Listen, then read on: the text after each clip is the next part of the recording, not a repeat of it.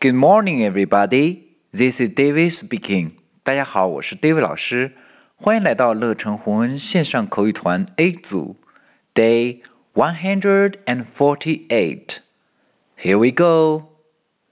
小萌新买了一块手表，她想调一下时间，看看小萌是怎样对小新说的吧。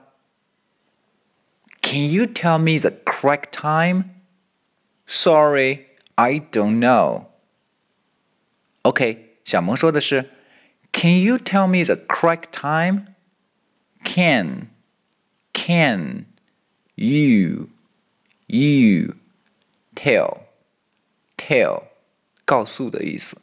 Me, me, the, the, correct, correct, time, time。好，这两个词连起来。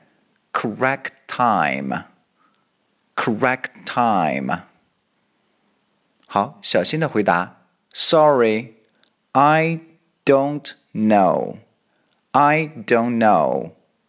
对不起，我也不知道。OK，我们完整来一遍。Can you tell me the correct time? Sorry, I don't know.